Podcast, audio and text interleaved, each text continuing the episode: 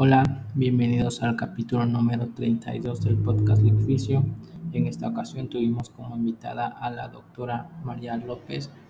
Ella es especialista en anestesiología, tiene una maestría en medicina del dolor y paliativa y por último cuenta con un diplomado en psicología analítica. Sin más que agregar, les dejo con el capítulo.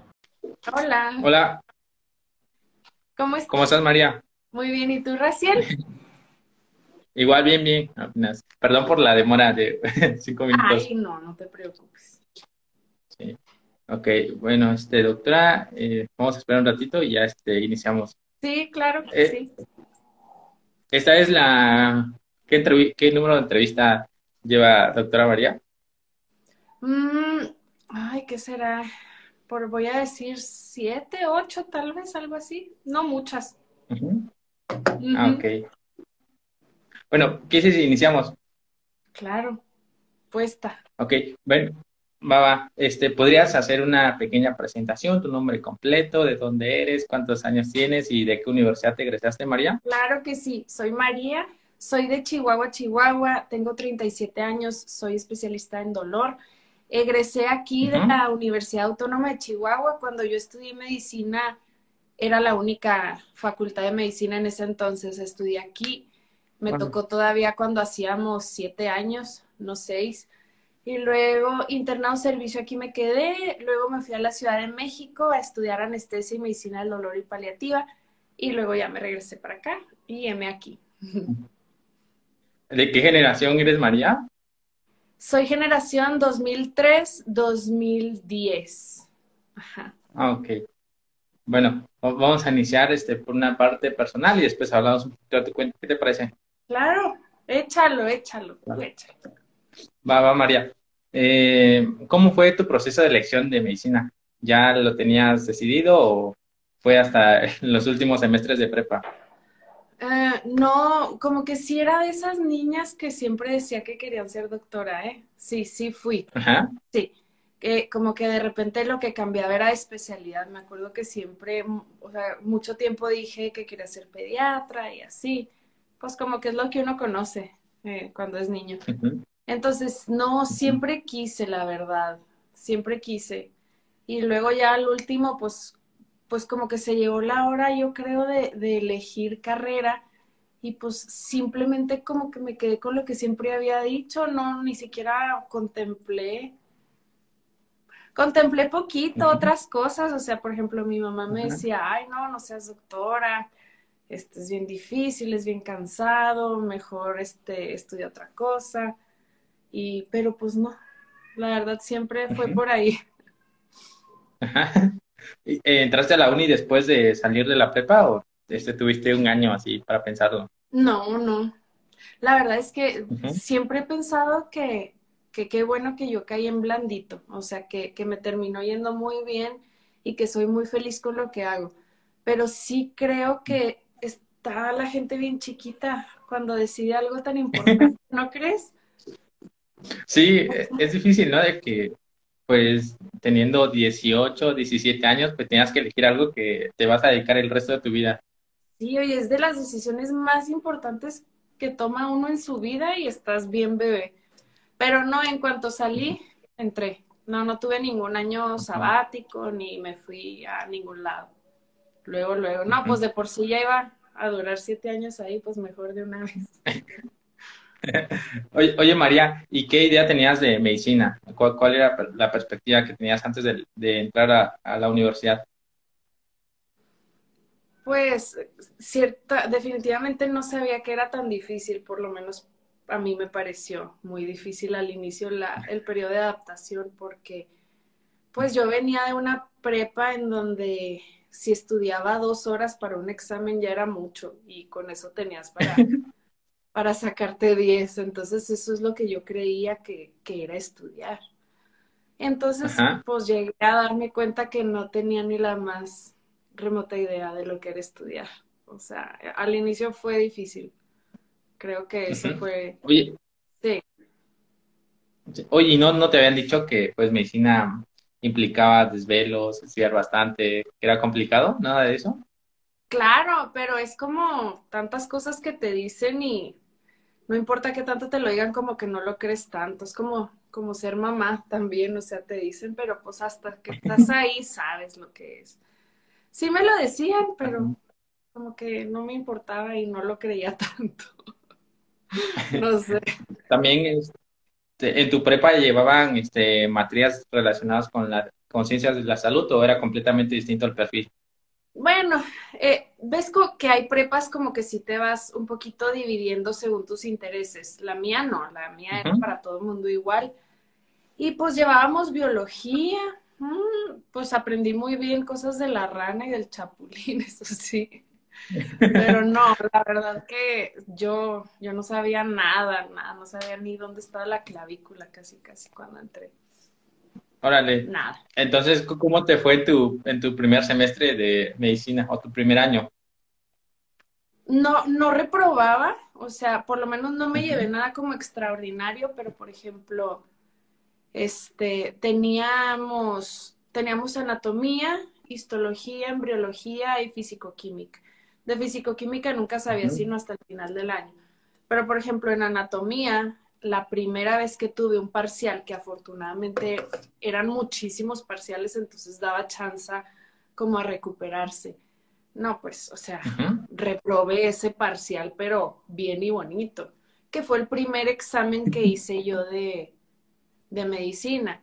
Y eso me sirvió porque eso me, me ayudó a darme cuenta que pues yo no sabía cómo estudiar, no tenía idea lo que era.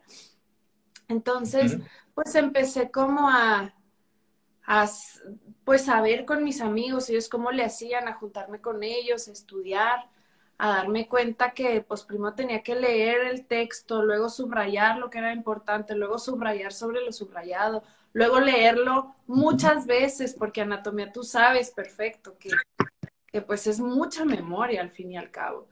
Entonces, así más o menos fue, este, me recuperé me terminó yendo bien, este, no, no, no reprobé nada, pasé, que en la facultad en la que yo estuve, por lo menos en la época en la que yo estuve, este, no era nada, nada raro que, que por alguna de estas materias, que fíjate que solo llevábamos cuatro, tú podrás decir, hay bien poquitas, ¿no? O sea, como que qué hacen el resto del día. No, olvídate, no podíamos con cuatro materias, no podíamos. Entonces, no era raro que, ¿qué te diré? Yo creo que como la cuarta parte de los alumnos eh, se quedaban a repetir año, porque no había la posibilidad de, de, como que, ay, bueno, me llevo esta materia y la curso después y paso de año y voy. No, o sea, era como que en bloques. Entonces muchas personas se quedaban a repetir el primer año y llevaban todo un año, ponle tú, solamente de anatomía, todo un año para solamente llevar anatomía. Entonces, pues no, a la vuelta me salvé, este, pero, pero no te digo que fue fácil, sobre todo al inicio. Eso es común también escuchar de que muchos reprueban en los primeros años anatomía, fisiología o algo por el estilo, porque sí son temas complejos. Sí, son muy complejos y además, este, híjole, los exámenes, la verdad que los hacían como para especialista en tórax, así, o sea, creo que eran exámenes muy, muy clavados, muy específicos. Entonces, sí. Pues, también lo que comentaste es que son materias seriadas, ¿no? Que no puedes cursar anatomía 2 si no lo pasaste en el año. Exacto, y no puedes llevar ya de ni siquiera anatomía 2, sino todo lo del segundo año no lo puedes llevar si anatomía lo reprobaste. Ya no es así, ya no es así, pero me tocó a mí así.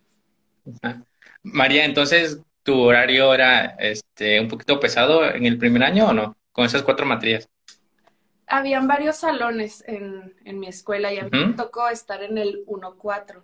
El 1-4 era el que el que peor horario tenía. O sea, sí, era de que te estabas todo el día ahí. Llegabas a las 10 a una y luego em, a las 12 otra y luego a las 3 de la tarde otra y luego a las 6 de la tarde otra. O sea, te estoy inventando, pero no daba chance como de que me voy a hacer algo, pero era, era estarte todo el día ahí por cuatro materias. sí me tocó feo.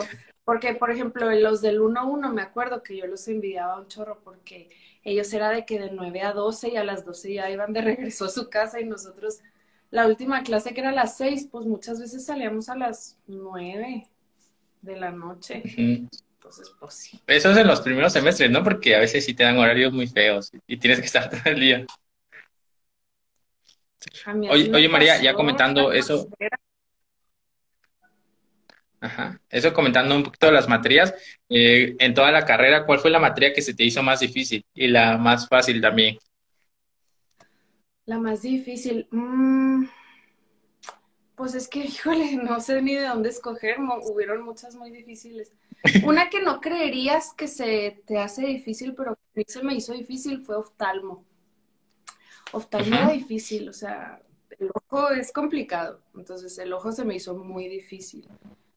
Y... en qué año fue eso? Creo que es en quinto que llevas oftalmo, ya en el último año. Sí, o sea, eso te puedo decir que se me hizo difícil y es curioso porque no parece estar tan difícil. Y fácil, pues tampoco ninguna era tan fácil, pero pues también llevamos una que otra materia un poco más sencilla, como una materia que llevamos solo un semestre era historia de la medicina. Y pues, o sea, hablando de fácil, pues yo creo que esa fue puede haber sido la más fácil. Ajá. Ajá, eso creo que es como la historia, ¿no? Nada más es leer y un poquito de datos. Sí, era muy interesante, ¿eh? vaya, no quiere decir que estaba, que no era, pero pues facililla, o sea, que no requería tanto tiempo, pues sí. También dices que reprobaste en el primer, bueno, no, no reprobaste o sí, en la uni, lo que llevabas No, nunca reprobé a la buena, pero te hago un parcial como de 10. Ajá. ¿Y qué tal, cómo sentiste esa vez que reprobaste ese parcial? ¿Te afectó o no? O sea, no me afectó al grado de salirme, pues no para nada, pero sentí bien feo, sentí bien feo porque no era yo alguien que estaba acostumbrada a que eso me pasara. Entonces, pero sirvió que me sintiera así, porque es lo que me ayudó a como a redirigir mi manera de estudiar. Luego, otra cosa que me pasó en el segundo parcial de anatomía, que me apliqué un chorro, me acuerdo que era pelvis, me acuerdo perfecto. Y estudié súper bien pelvis. Y cuando me pusieron el examen enfrente, yo sabía la mayoría de las preguntas y estaba segura de esto. Ni siquiera tenía miedo de cuánto me iba a sacar porque yo sabía que me iba a ir bien en el segundo parcial después del primero que me había ido del NAU. Pero eran tantas preguntas que en la escuela eh, eh, llenabas bolitas, ¿no? Y entonces tenían una máquina que automáticamente sacaba como la calificación. Entonces, haz de cuenta que me habré sacado como un 8, un, un 8, yo creo. Que, que, bueno, en mi escuela, los que, si hay alguien aquí de la Watch, es mucho, o sea, está muy bien sacarte un 8. Entonces, este, pues que me van dando la calificación y salió 2. ¿Te imaginas? ¿Te imaginas lo que sentí? sí, ni siquiera la vez que reprobé, que habrá sido yo creo un 5, dije yo, ¿qué es esto? No, en ese momento sí dije, si me saqué un 2, yo mañana ya no vuelvo. No vuelvo porque no sirvo para esto. Pedí revisión de examen, como que pues dije nomás, porque se me hizo raro. Y era 8, como que las bolitas las contaron al revés, o no sé. Entonces yo dije, no, o sea, esto es imposible, o sea, ni al azar, o sea, si llenaras todo al azar, te sacas más de un 2. Si eso hubiera sido cierto, te juro que sí no volvía. También algo este, que debes tener en cuenta es que cuando haces ese tipo de examen, debes corroborar tu respuesta con el número de pregunta, ¿no? Porque si fallas en una, pues ya valiste. De que tú, tú, tú, tú, tú, y todo mal. También eso me pasó una hoja de respuestas, ya como que ah, ya llevaba como cinco y ya dije, no, pues ya las demás tengo que hacerlas bien, porque, y eso que me di cuenta, porque si no, imagínate, todo el examen súper mal. Híjole, fíjate, algo así puede llegar a cambiar tu vida. sí, sí, si no, no fueras doctora. no fuera doctora, fíjate. Oye, eh, también mencionaste que cuando este, estudiabas lo hacías con compañeros o buscabas algo. ¿Cómo fue tu método de estudio aparte de eso? ¿Hacías apuntes, veías videos, leías No. bastante? No, no veía videos, este, ¿No? no, fíjate que no, a lo mejor hubiera estado bien. Lo que yo hacía era tomar apuntes en las clases, pero lo que más, o sea, realmente como yo más me acuerdo es que lo que sí te digo es que mis maestros sí se apegaban mucho, si te decían es de este libro, sí todas las preguntas eran de ese libro. Entonces, eso, eso era, eso siempre se respetaba. Entonces, tomaba apuntes en las clases, pero lo que más hacía era, la, es de la página tal a tal, y yo leía y releía y releía y releía. Si tú ves mis, mis libros de, de la facultad, están todos rayados, tienen post-its, están con un marcador amarillo y luego uno rosa, y, y al fin así era, o sea, repetir y repetir y repetir mucho las materias que se trataban de, de memoria. Eso era. Ajá. Y si nos juntábamos, este, mis amigos más cercanos de la facultad y yo nos juntábamos y muchas veces nos quedábamos a dormir eh, cuando era algún examen importante, o sea, éramos como unos cinco entre todos nosotros. Y, y pues nos juntábamos, teníamos un amigo mío, eh, es hijo de un doctor, entonces en el consultorio su papá, ahí, ahí hasta que el cuerpo aguantaba. Sí, eso es común, ¿no? En medicina, que siempre tienes que desvelar una semana en, en- al al- en el parcial, ¿no? Que se acerca. Sí, sí, eso hacíamos. Ajá. Ahora que mencionaste que subrayabas tus, este, tus libros, ¿has visto ese meme, no? De que solo tengo que ah, subrayar lo más importante y hacías toda la página en amarillo. Esa soy yo, esa soy yo. Pero bueno, para eso estaba el marcatextos rosa, o sea, primero era todo amarillo, así como con una broca, y luego ya el rosa era como para lo que de verdad me tenía que memorizar. Ajá. Sí, es así. Oye, este, también, este, ¿te afectó eso de desvelar mucho, este, estar leyendo en, en los primeros años o no? Pues no, no creo que me afectó, o sea, ya las desveladas, este, porque esas desveladas eran eventuales, pues no era todo el tiempo. Ya cuando conocí las desveladas, pues fue hasta el internado, la verdad. Ah, ok. Al ratito platicamos de eso para ver este cómo, cómo cambió tu método de estudio en, en esa, en esa fase. Entonces, María llevaba siete años de, de que universidad. Eh. ¿en qué año? Ah, estaba- este, te iba a preguntar sobre tu, este, ¿cuándo iniciaba, iniciabas prácticas eh, hospitalarias? En tu caso, María, ¿en qué año era? Mm, empezar a ir al hospital era para nosotros empezar a ir de blanco, era como todo un, un suceso. Y empiezas a ir de blanco desde tercero. Pero Ujú. eso, o sea, es muy leve, la verdad. Es más la cosa de ir de blanco que, que realmente tanto entrar al hospital. O sea, entrabas poquito y luego en cuarto poquito y en quinto, en quinto año, o sea, que es como noveno y décimo semestre, eh, ya según esto te invitaban a guardias, ¿no? Pero digo según esto porque. Pues no, nada más andabas ahí como viendo a ver qué hacían los internos. No, no, era para ver, era para ver, nada.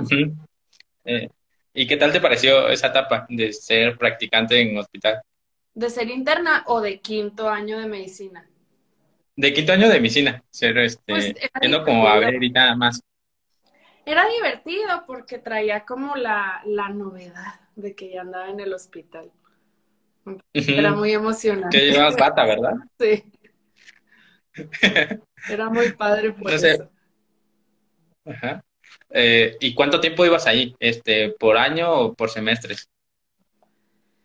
Eh, ¿cuánto tiempo iba? En quinto de medicina ya, ya a veces ibas a guardias tipo de 12 horas, o sea, de que de 8 de la noche a 8 de la mañana.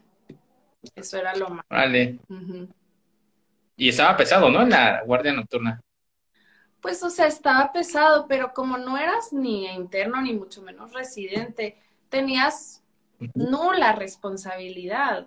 Eh, si te quedabas despierto era pues como un compromiso y un respeto tal vez hacia el interno, pero no era que tuvieras que estar haciendo algo.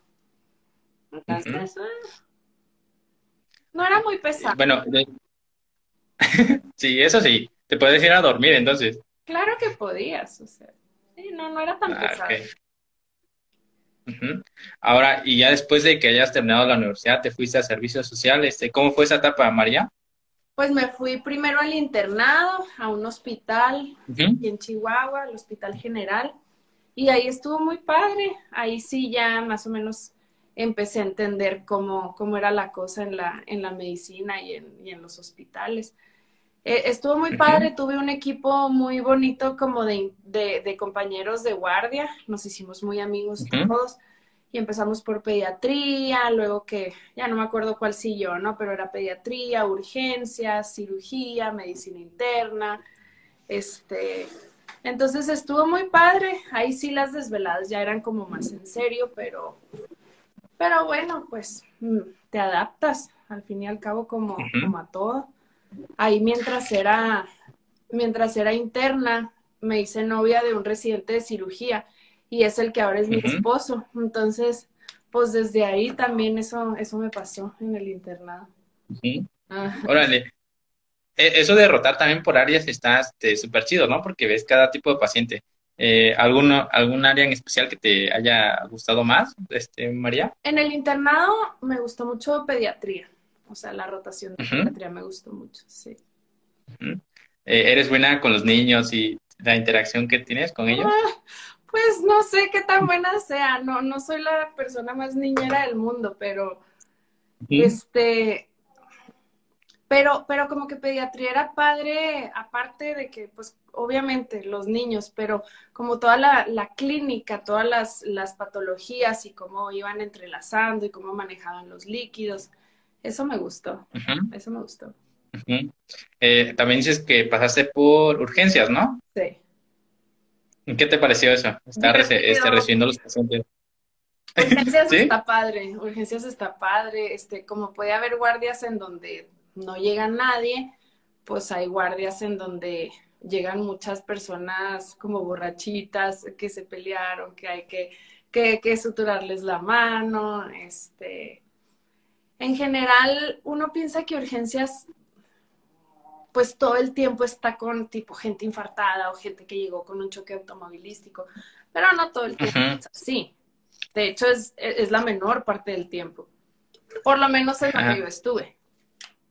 Sí, te, te lo pregunto eso porque, bueno, yo este, antes de estudiar fisioterapia, este, fui a la técnica de urgencias médicas como paramédico. Y pues a veces está chido, la verdad, eso está. ¿Te gustaba? pero- Sí, yo, pues actualmente trabajo en eso, este, guardias y ya después este, a terapia física. Ah, pues entonces tú sabes mejor que yo qué es lo que es estar en urgencias. Yo estuve ahí hace años. Ajá, por eso te pregunté si te, te había gustado o no. ¿Y a ti te gusta? Sí, la verdad, hay unos, algunos servicios que sí, como que, pues como dices, a veces estás en guardia y no hay nada, o te toca pues unas lesiones, heridas muy, muy leves, pero otras donde hay choques y entonces sí te tienes que aventar, te ensucias, tienes que sacar al paciente, Ay, claro, inmovilizarlo. Que parece zona de guerra, ¿no? Que todas las bolsas de líquido y de todo por allá. Y más canalizar en movimiento y en la ambulancia, está chido. Eso sí me gustó, ¿eh? me llama la atención. Mira qué padre, Raciel, qué padre. Sí. Ajá. Eh, bueno, este, ya que te- fue un año de internado, ¿verdad? Ajá. Y después de tu servicio social, ¿cómo te fue también? En mi servicio social, Ujú, Ay, pues me fue bien. En mi servicio social estuve en una unidad de medicina familiar y iba en Ujú. la mañana. Era, era consulta tranquila, consulta como, pues de médico familiar. Presión alta, diabetes, tal vez algunos niños resfriados. Y estuvo bien porque me permitió en las tardes dedicarme a estudiar para el nacional. Entonces, eso es lo Eh, que eso hacía. fue. Entonces fue súper tranquilo tu servicio social hasta ahora, Ah, súper tranquilo estuvo, súper tranquilo. ¿sí? Sí. Es como estar en un centro de salud, ¿no? Sí. ¿O no? Sí. Es como un centro sí, de salud, haz de cuenta. Pues solo das consulta y ya, ¿no? Así. Solo das consulta programada, sales a la hora de comer y te vas a estudiar. Ahora sí. Ujú. Bueno, eh, también, este, ahora sí, ¿qué dices si platicamos un poquito más sobre tu especialidad, este, María? Sí, dale. Ajá. Terminaste el servicio social e iniciaste, ¿no? Aplicaste para, este, tu, ah, para anestesiología. Sí, terminando el servicio social. Pues sí, o sea, sí hay unos meses en los que no haces, eh, trabajé unos meses, porque haz de cuenta que acabas el servicio social en, pues por ahí de junio, julio y entras hasta marzo. Entonces, pues son esos meses nada más los que no es como que sales y al día siguiente es la residencia, pero sí, lo más rápido que se pudo entre anestesiología. ¿Y qué te pareció ahí al llegar? Oh, padrísimo, padrísimo. Este, la verdad es que fueron, eh, fue una elección de, de, especialidad y de hospital que lo volvería a escoger mil, mil veces, mil veces. Este. Sí. ¿Cuántos años es de especialidad, María? De anestesia pueden ser tres o pueden ser cuatro, dependiendo de la sede. En mi sede fueron tres años. Eh, ¿Y, podrías explicar más o menos cómo está el plan de estudio ahí? En donde yo estuve, en el GEA. Y bueno, el GEA González es, es un hospital federal, eh, pero pues es de la Secretaría de Salud. Está ahí en la zona de hospitales en, Tlalpan. Y avaladas por la UNAM. Por lo tanto, tienes el plan de estudios de la UNAM. Haces, este, haces el examen final cada año el, famoso poem, ¿no? De, la UNAM, etcétera. Entonces, eh, lo que primero llegas a, estudiar cuando estás en anestesiología en primer año, eh, lo que necesitas tener como muy, muy buenas bases es, pues, básicamente fisiología y farmacología. Es como una, una combinación muy, muy bonita de, de un conocimiento muy fino de la fisiología del cuerpo humano y combinado con la farmacología, obviamente, de los medicamentos que uno usa en la anestesia. Y entonces, ¿cómo te fue en el primer año ahí? ¿Se te hizo difícil o si te acoplaste bastante bien? O sea, claro que se me hizo difícil, pero me acoplé, me acoplé muy bien, este, me, me, fue bien, eh, porque me encantaba. Ahí sí, la verdad es que, te soy honesta, yo creo que que conocí realmente como la pasión por la medicina en la anestesia. O sea, porque claro que pues sí me gustaba medicina general, o sea, estudiar y todo, pero, pero anestesia para mí fue otra cosa completamente. Me encantaba todo lo que leía, todo lo que hacía, eh, estudiar y luego usar eso que estudiaba como para dormir a alguien, que le abriera la panza a caca y que Luego yo lo despertaba y que decía, ¿a poco ya me operaron? O sea, se hace que es no como magia, como magia. Entonces, eso es apasionante.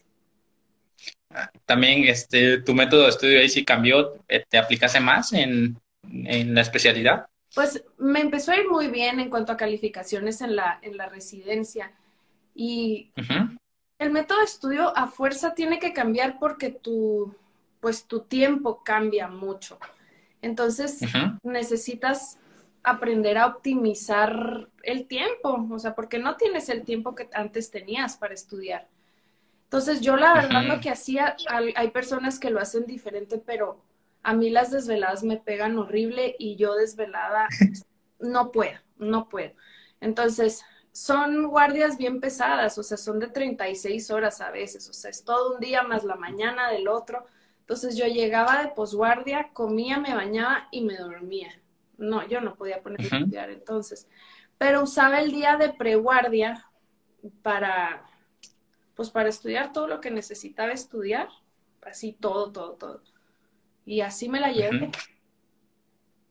Eh, ¿Cuánto, después de las 36 horas de guardia, cuánto te daban libre? No, pues solo la tarde y la noche y al día siguiente ahí vas otra vez. Órale, está pesado, ¿no? Es esa modalidad. Es pesado.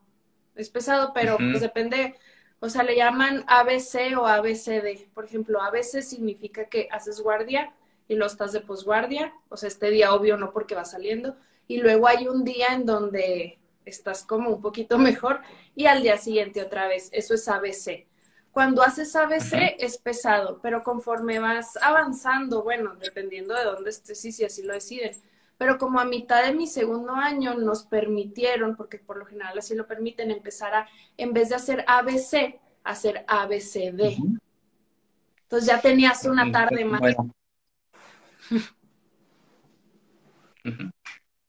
Tenías más tiempo, un poquito más, ¿no? un poquito más, un poquito.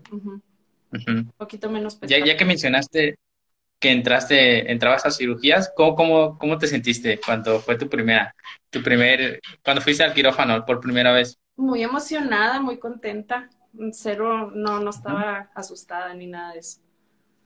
¿Sí? ¿No, ¿No te daba miedo ni nada de eso? No, no. ¿Sí? ¿Recuerdas qué cirugía fue? No, no, la verdad no me acuerdo. No, no te mentiría. no. Vale. Y, eso, ¿podrías explicar más o menos el proceso de cómo es este la anestesiología ya en quirófano, María? Como es una anestesia general. Ajá. Sí, sí. Sí, claro. Eh, obviamente todo varía, hay cirugías muy simples y hay pacientes muy sanos. Y también hay cirugías muy riesgosas y pacientes que entran a quirófano pues, pues ya muy mal y lo que se intenta es salvarlos.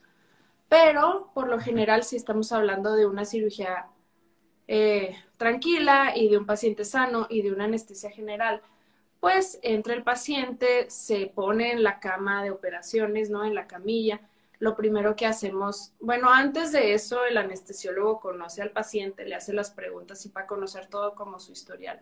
Pero ya estando en el quirófano, lo que haces es ponerle el monitor, o sea, monitorearlo, así le decimos, para ver en un, en un este, pantalla, estar viendo la presión arterial, la frecuencia cardíaca, estar viendo como todos sus signos vitales. Los pacientes por lo general ya llegan canalizados, o sea, ya traen su, su suero, como le llaman. Entonces, ya que estamos todos listos, que vimos cómo está, es muy importante para nosotros ver la boca, cómo está, si abre bien, si no abre, como para ver qué tan fácil o qué tan difícil es intubar, o sea, ponerle un tubo para que pueda respirar. Entonces, le ponemos pues primero un medicamento que tranquiliza, esperamos tantito, y luego se pone un medicamento contra el dolor y se empieza como a poner oxígeno, porque ahí pues como que la respiración puede empezar como a verse comprometida. Después, por lo general, muchas veces se usa un medicamento con lo que muchos de ustedes están a lo mejor familiarizados, no siempre, pero muchas veces es el que se elige, que es el Propofol, que bien utilizado pues obviamente no es lo que han visto en los periódicos, ¿no? Entonces se pone propofol y después se pone otro medicamento que ayuda a que los músculos estén como, como, se le llama una parálisis flácida, como aguaditos para que la cirugía pueda llevarse a cabo de una manera más fácil. Entonces, ya que eso se llevó a cabo, lo que hacemos es colocar una sonda a través de la garganta que va hacia los pulmones y eso lo conectamos después al ventilador. El ventilador es una máquina que, hace las veces de, de, respirador, o sea, de la función que estarían haciendo los pulmones. ¿Por qué se necesita conectar a un ventilador? Porque alguien con estos medicamentos tan fuertes pierde la capacidad de estar respirando solito, por eso se pone ahí. Eh, muchas veces digo, siempre les digo, no siempre es igual, pero lo que hacemos es abrirle a un gas anestésico que mantiene a la persona dormida el tiempo que sea necesario. Entonces, aquí ya se debe de quitar el miedo de que qué tal que me despierta media cirugía. Pues no, no. Por lo menos en esta época, pues nadie se va a despertar, a menos que el anestesiólogo así lo decida, ¿no? Entonces, a ese gas se le abre y ese gas le, le está entrando por la boca al paciente hasta los pulmones. Tenemos también maneras de, medir qué tan dormido está alguien y eso debe ser mucha tranquilidad para, para las personas. Existen unas tiritas que se ponen aquí en la frente y va a conectar una pantalla y nos va arrojando un número dependiendo de, de qué tan dormido está. Entonces, pues así es. El gas tiene una acción como muy corta de eliminarse, entonces cuando se ve que el cirujano ya está terminando, pues se le apaga el gas y se saca el tubo, se ayuda tantito y el paciente ya se despierta. Ese es como el resumen. Eh, María, también tú como anestesiólogo tienes la habilidad de intubación o no? Sí, no creo que haya nadie más experto en el mundo que los anestesiólogos para intubar. Claro. Sí, porque, bueno, yo también, eh, en cuanto a paramédico, pues ya sabes que hay básico, intermedio y avanzado. En cuanto, pues, habilidades, pues aquí lo hace un avanzado nada más. Pero ¿qué tal? ¿Se te complicó al realizar la intubación por primera vez o no? Eh, no tardé tanto, eh, creo. O sea, no, no tardé tanto. Mm, mm. Claro que no lo hice a la primera, pero, pero no, tampoco fue un proceso así difícil de aprender. Ujú. Tuve muy Sí, buenos sí. maestros, es que eh, todo está en la técnica, todo está en la técnica. Luego, este, muchas veces los anestesiólogos se nos paran los pelos de punta cuando pasamos por urgencias y vemos de que así. Nosotros lo hacemos todo bonito, todo planeado, todo, pues sí, todo está en cómo acomodas al paciente. Entonces también utilizan la escala de Malampati, ¿no? Para checar. Claro, Sí, eso sí. este, Yo, yo, yo nunca he intubado, pero sí he visto videos. Dije, ah, pues debe ser un poquito complicado. No, plan, o sea, hay vías aéreas muy difíciles y eso a cualquiera Ujú. se complica. Pero alguien así como yo, eh, yo creo que yo soy fácil de entrar, pues no, no es difícil. Ajá. María, también esta es una pregunta, es mi- una duda mía. Este, ¿cuánto tiempo este, puede estar anestesiado un paciente así en cirugía? El tiempo que sea necesario. No hay una contraindicación de, híjole, ya van 12 horas, ya es muy peligroso. No. Ah, va, va. Eh, en cuanto a cirugías, eh, ¿alguna que se haya complicado? Bueno, claro, sí, siempre hay cirugías que se complican, siempre hay muchas cirugías que se complican. Pero afortunadamente no, no cirugías que se complican como por algún tipo de negligencia. El hospital es un súper hospital y hay, hay cirugías que no se puede evitar, ¿no? Como que se complique, que, se, que, que no pegue bien el tejido y que tenga que volver a, a intervenir, etcétera. Ah, hay, hay cirugías, por ejemplo, me tocó ver alguna cirugía muy difícil. O sea, creo que tal vez preguntabas algo en específico y se me acaba de ocurrir. Cirugías em, como obstétricas, tipo cesáreas, pues me tocó una, muy, muy difícil en donde se supone, bueno, no se supone, eh, de hecho es, cuando hay una mujer a la cual se le hizo una cesárea, se recomienda muy fuertemente que no se vuelva a embarazar muy pronto, porque pues puede que la cicatriz todavía no esté tan fuerte, digámoslo así. Entonces llegó lo que los médicos le llamamos un periodo intergenésico corto. O sea, la mujer tuvo una cesárea, se embarazó luego, luego, y ya llegaba al término este embarazo y fue como a la otra cesárea. Entonces pueden ocurrir ahí sangrados muy importantes, que la, como le llaman, que la matriz no, no empiece a contraerse bien y eso pone en riesgo la vida de la, de la, de la mujer en ese momento. Sangró Ujú. 11 litros. No sé si aquí alguien se Vale. ubique en litros, pero nosotros como en sangre tenemos 4. ¿Cómo puede entonces 4 o 5? ¿Cómo puede alguien sangrar tanto? Pues porque nosotros le fuimos metiendo más sangre y así como se la metíamos, se le salía. Pero salió viva y caminando.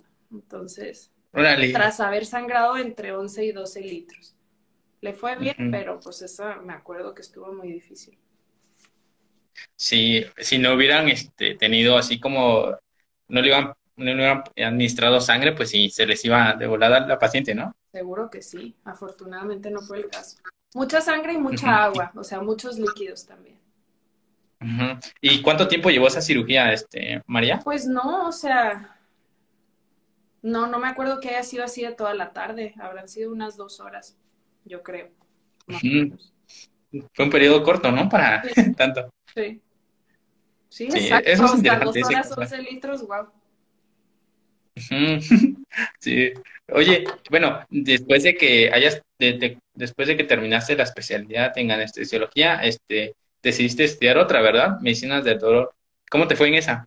No, hermoso, hermoso también. Ajá. Escogí muy padres hospitales, ¿qué te voy a decir? Eh, me fui al mejor hospital al que me podía haber ido a estudiar medicina del dolor y paliativa, este que es el Instituto Nacional de Nutrición. Tuve maestrazos de vida que me enseñaron medicina del dolor y me enseñaron muchísimas otras cosas. Entonces, me fue súper bien, Eh, súper bien. Muy feliz. oye, ¿y recién terminaste anestesiología y te fuiste o trabajaste un tiempo? No, recién, así es, así que casi que al día siguiente. Y también podrías comentar cómo, cómo era la modalidad ahí de estudio, el plan. En nutrición. Ajá, en medicina del dolor. Sí, claro. Pues bueno, teníamos cuatro maestros. Cuatro maestros que en cuanto a la medicina del dolor se enfocaban a la vez cada quien como en un área específica y eran muy buenos en cierta parte de la medicina del dolor. Entonces teníamos, tenía como un maestro muy bueno en farmacología y en toda la parte como emocional y psicoterapia. Tenía un maestro muy bueno como en lo molecular un maestro muy bueno en la intervención y una maestra muy buena en todo lo que son los medicamentos y las guías. Entonces ellos armaban un rol y entonces todos los días en la mañana nosotros teníamos clases con ellos, pero cada día íbamos siguiendo el rol, como el lunes toca con, la doctora, el martes con tal doctor, el miércoles así. Entonces, pues entre ellos se encargaron de, de cubrir todas las áreas de medicina del dolor y paliativa que nosotros necesitábamos saber. Y ahí sí que en dolor yo ya no hacía guardias, o sea, no me quedaba a dormir, todas las noches dormía en mi casa. Hacías guardias como de llamado, nada más. Entonces ahí sí no había pretexto para no estudiar súper bien lo de la clase del día siguiente. Oye, también este, lo del dolor es un poquito complejo, ¿no? Este, ahora, ¿cómo definirías el dolor, este, María? Pues tendría que irme a la definición que dice la IASP, ¿no? Que es la International Association for the Study of Pain. El dolor es una experiencia desagradable, sensorial y emocional. Vamos a detenernos ahí. Este, si la queremos como desglosar un, un poquito más, es asociada o parecida a la asociada a un daño tisular real o potencial. Esto a lo mejor sonó como, como algo en chino, pero el dolor es una experiencia desagradable. Hasta ahí vamos como en consenso, ¿no? Pues, obviamente es desagradable. Sensorial y emocional.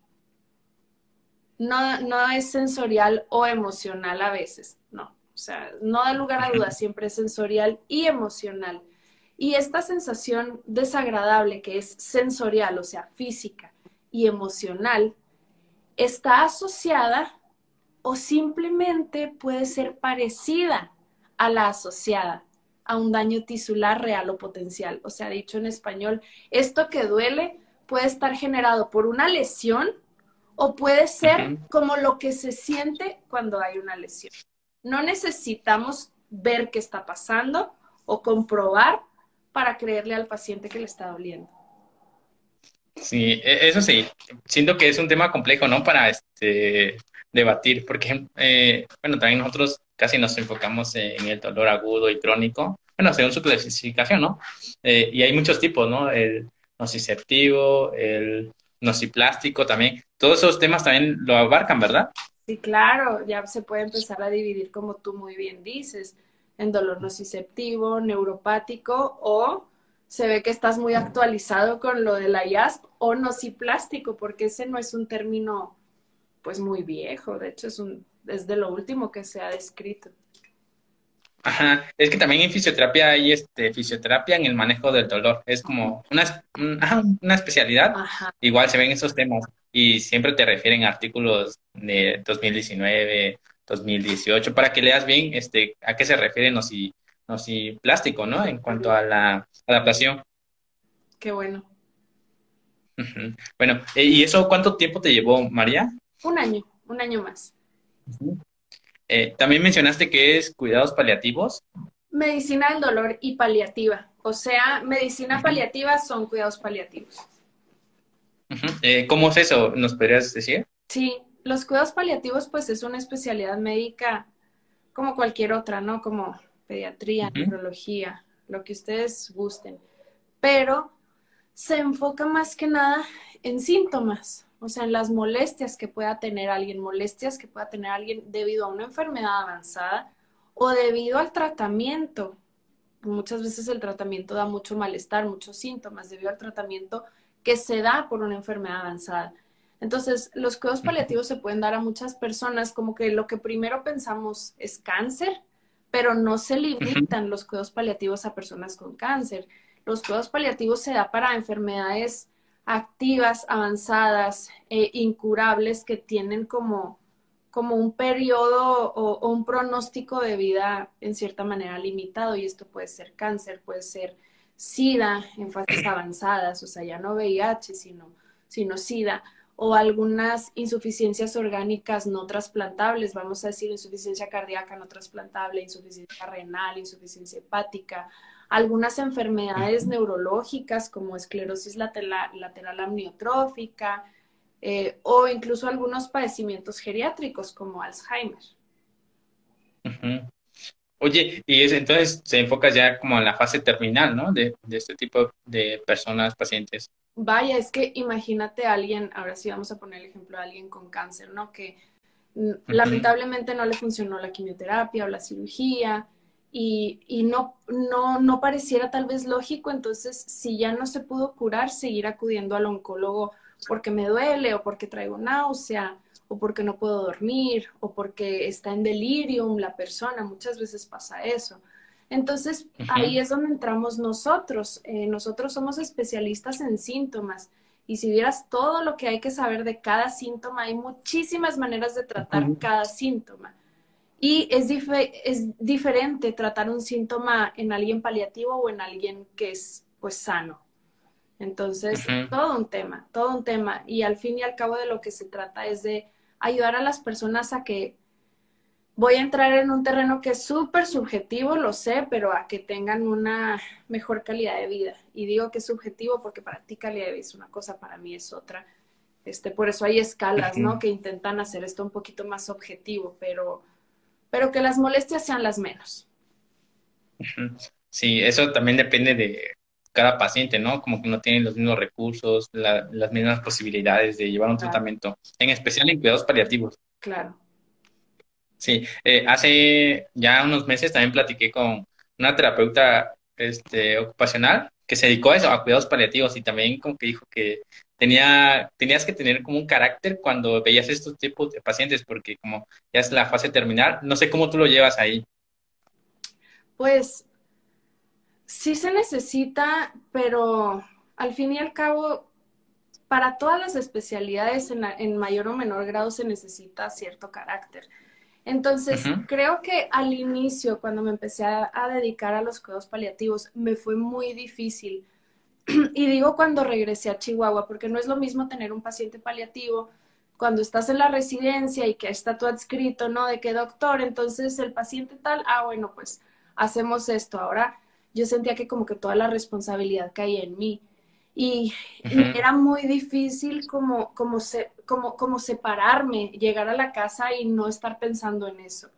Era muy difícil para mí separarme del celular. Bueno, todavía, pero ahora por otras cosas. No te creas.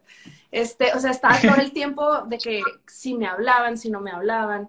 Y eso al final no me resultó, pero nada bien.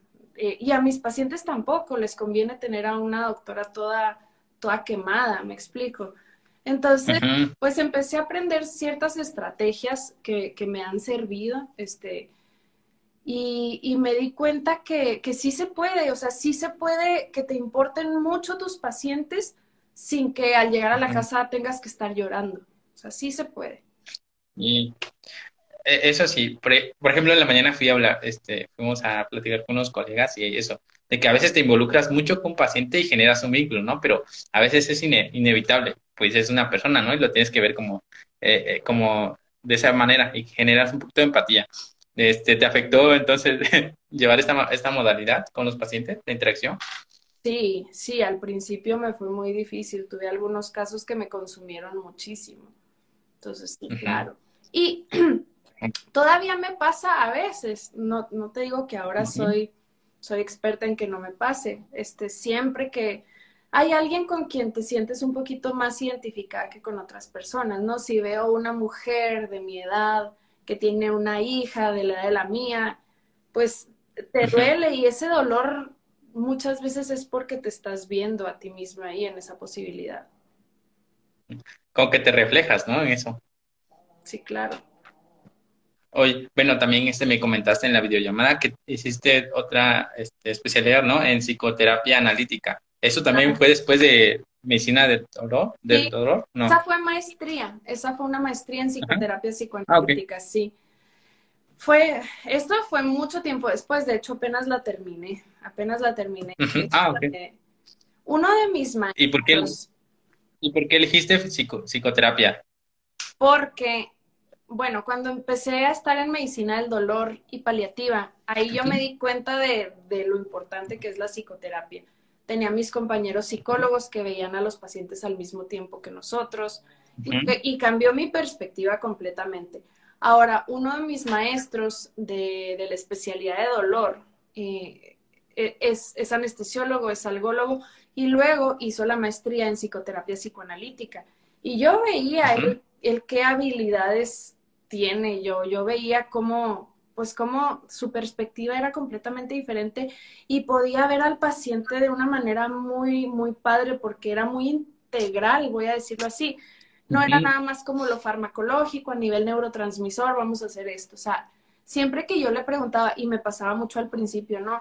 Que le hablaba yo a, presentarle a un paciente, doctor, este paciente le duele la panza, lo que sea, ¿no? Y lo, ok, ¿y, y cómo es su familia? Y lo yo, pues no sé, no pregunté. O sea, ¿y cómo es su contexto? ¿Qué le está pasando? Ah. Entonces, eso me pasó al principio. Me empecé a dar cuenta de lo importante que era y la verdad, él es alguien a quien yo admiro mucho. Yo quería ser un poquito más como él. Entonces, pues ya llegué y aquí me empecé a dar cuenta, sí me di cuenta que manejar el dolor de las personas no es fácil. No es fácil. no, es la utopía muchas veces que uno cree que va a ser. Eh, Oye, ¿y cuánto duró la maestría, María? Eh, año y medio. Oye, y bueno, como dices, eh, ya que tuviste como alguien, viste a alguien que tenía ese perfil, ¿no? Y generaste un perfil similar, ¿no? Anestesióloga, este, medicina del dolor y ahora este, psicoterapia analítica. Como que complementa bastante, ¿no? Complementa súper bien, la verdad. Sí. Y bueno, este, en cuanto a esta maestría, este, ¿cómo la llevaste? ¿Ya tenías más experiencia? Este, ¿Se te fue más fácil? ¿Se te hizo más fácil?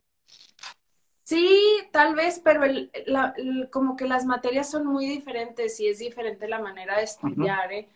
No, sí es diferente. Pues la llevé en línea. La, la empecé a, en esa época de la pandemia en la que no salíamos a ningún lado y yo creí que iba a tener todo el tiempo del mundo siempre. Y luego cuando todo empezó a caminar un poco más, yo ya no hallaba cómo hacerle con la maestría, de verdad, ya, ya no sabía a qué hora estudiar ni a qué hora nada. Pero es diferente porque la maestría se trató mucho de, como de, pues para nada como es anatomía, ¿no? De que memoria y luego contestar un examen. Jamás me pusieron un examen, era mucho de escribir ensayos de cómo tú entendiste o cómo tú interpretaste tal texto de Freud o de Melanie Klein o de quien tú quieras, de sus sucesores. Entonces, se trataba mucho de escribir ensayos y de platicar casos, más bien. Y bueno, este, llevaban sesiones prácticas, ¿no? ¿O cómo era en la maestría? Sí, este, se hace al inicio como mucha teoría. Entonces las clases eran los sábados. Y luego ya al final se hace algo que le llaman acompañamiento. Entonces, el acompañamiento es que tú tienes alguien que es como tu tutor y tú le vas platicando de un paciente, cómo lo has abordado, te sugiere, te pregunta que si ya exploraste por aquí, que, que, ha habido con esta parte. Entonces vas dando un seguimiento a, a, uno o a varios pacientes y te van, voy a decir, coacheando. Mucho como se le hace en la residencia también. Oye, y bueno, este, pero la interacción no te mandan con un paciente que tú lo evalúes, que tú cheques eso o no?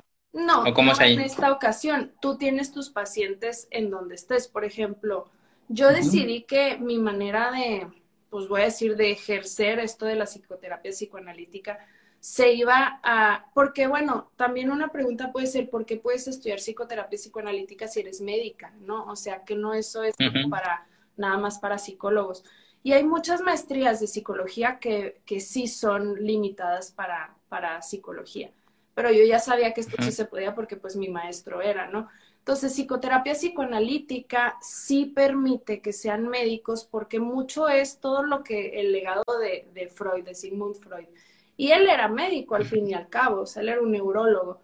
Entonces, aunque sí es salirte un poco de la ciencia y entrarle al humanismo, eh, pues se me hace que estuvo bien porque sí lo pude hacer y había muchas cosas tal vez en las que cuando hablaban al inicio sí me tuve que poner al corriente, pero fue factible, o sea, sí se podía. Eh, entonces... bueno, en este, en este caso pues ya complementas más, ¿no? Como la definición que dijiste. Claro. Esta experiencia sensorial o emocional. Eso es lo que decidí cuando entré a la maestría y, pues lo sostuve y lo sostengo hasta, hasta el momento. Mi manera de ejercer la psicoterapia psicoanalítica va a ser con pacientes que tengan dolor, o sea, pacientes con dolor crónico en quienes yo pueda complementar un poco esta parte y explorar es, eh, cómo puedo yo ayudar de otra manera. Pero no es como que voy a abrir mi consultorio de, pues, de psicóloga, porque pues para empezar no ni al caso. no, y me gusta porque pues ya tienes un buen este de conocimiento no solo del dolor, sino sus bases anatómicas, fisiológicas, sino también como en, en cuanto a la psicología, ¿no? Un poquito, entender un poquito más esa, esa parte. Bueno, ahora ya que tienes estas, este, tienes especialidad y maestría, ¿cómo es tu modelo de trabajo actualmente? ¿Te dedicas al sector público o al privado? A los dos. A los dos. Estoy en el sector público y también estoy en el sector privado. En el sector público estoy en un centro de cancerología. Ah, es un centro estatal de cancerología, entonces, pues son puros pacientes con cáncer. Este, y pues por fuera se puede ver cualquier tipo de dolor, no necesita ser cáncer, muchas veces lo es, pero pues también hay mucho dolor crónico no oncológico, ¿no? Pacientes que tienen pues neuralgia del trigémino, que tienen herpes, tuvieron herpes y les quedó doliendo mucho, dolor de espalda. Entonces, hay como más variedad. Ajá. Y bueno, eh, también vi que te dedicas, te dedicas a la docencia, este, María, ¿verdad? También soy maestra, sí, en la facultad en la que yo estudié, en la Facultad de Medicina de la UAT. ¿Y cómo es eso? ¿Cómo te da, cómo te desenvuelves en, en, esa área? Pues este, desde que llegué soy maestra y pues soy, la verdad es que mi materia no es una de las materias más difíciles. No la, no la hago así, creo que, que hay, hay cosas que yo siento que un médico general, que al cabo es lo que estamos formando, ¿no? En pregrado, hay cosas que creo que necesitan saber y eso es lo que procuro que se lleven. No pretendo que salgan hechos como unos especialistas en dolor, pero, pero voy a ser muy feliz si mis alumnos saben lo que es el dolor, saben que, que no pueden, que nadie puede cuestionar el dolor de sus pacientes, eh, que no hay nada que se pueda utilizar como para comprobar, porque todavía hay muchas creencias de que, ay, si no tiene taquicardia, entonces no es cierto que le duele. Nadie dice cuánto le duele más que el mismo paciente. Que sepan principios básicos como, como no combinar varios antiinflamatorios al mismo tiempo y que sepan lo básico de una rotación opioide. Entonces, eso es. ¿Y desde cuándo das clases, María? Pues desde que regresé a vivir a Chihuahua, desde el 2015. Ajá. Bueno, ya, ya llevas un buen, ¿no? ¿Y qué tal, cómo, este, cómo es tu dinámica en clases? ¿Cómo inicias? Mm, ¿Cómo es la dinámica? Creo que, que está padre que los alumnos se expongan, pero también está padre que los maestros de pronto hablemos. Entonces, hay, hay algunos temas que yo doy y hay algunos temas que los alumnos dan. Entonces, cuando a algún alumno le toca dar la clase, pues es como cualquier clase en donde expone, eh, al final hago algunas preguntas o pregunto si hay algo que no, que no quedó claro. Me importa mucho que aprendan también otra cosa que no es tanto como algo de la materia, pero es como hablar en público, como exponer. Eso siempre lo vamos a necesitar saber, ¿no? O sea, que no hagan una diapositiva como con 40 renglones, sino más estarla leyendo, que sepan que hay que poner la fuente al final. Eso también importa mucho para mí. Ahora que dijiste que deben aprender a expresarse bien, también es decir, decirle al paciente, ¿no? Sobre el dolor, qué es el dolor o cómo le explicas a un paciente. Este, es interesante, ¿no? Debes este, eh, ser muy claro en, ese aspecto, ¿no? De explicarle al paciente qué es lo que... Fíjate que no creas que que es algo que, que hacemos mucho, ¿eh? eh, los pacientes, más que cuando es algún tipo de dolor crónico difícil, por ejemplo, fibromialgia, ahí hace mucha falta que uno les explique por qué les duele y, y que sepan que eso es legítimo. Pero honestamente no creas que a todos los pacientes les explicamos qué es el dolor y cómo es el proceso, porque pues llegan, aunque no tengan la definición de la IASP, pues ellos traen su experiencia que es más clara que la que yo les pueda decir. Entonces... Eh, ajá, sí, te, te, lo pregunto porque, bueno, también en rehabilitación llegan unos pacientes que, pues, después de una lesión, como que tienen ese miedo al movimiento, ¿no? Y como que él, lo, le preguntas qué es lo que limita y es como, ah, no quieren sentir dolor o... Y ese, ese es punto, por ejemplo, siempre nos abordan de, de, de esa forma, de cómo le explicas a un paciente de que el, el, movimiento no genera dolor o cómo llevas ese proceso. Ah, y es como que interesante. Ah, no, eso sí hay que explicarlo, claro. Sí, sí, sí. El peor movimiento lo has de ver mucho. Por eso te lo pregunté de cómo este, le explicas al paciente eso, del dolor. Pero es cierto, ¿no? Que si el paciente ya lo siente, ya lleva años, semanas, días, pues ya es como lo interioriza bastante bien. Vaya, les explicamos muchas cosas en cuanto al dolor. ¿eh? nada más no tanto qué es, simplemente la definición que es, la verdad no lo hacemos mucho porque eso como que tal vez a veces sobra, pero sí explicamos mucho eso de el miedo al movimiento o el miedo a tomar fármacos o cómo hay que afrontarlo, qué, qué, cosas se pueden hacer, qué cosas no se pueden hacer. Hay muchas explicaciones que se requieren, claro.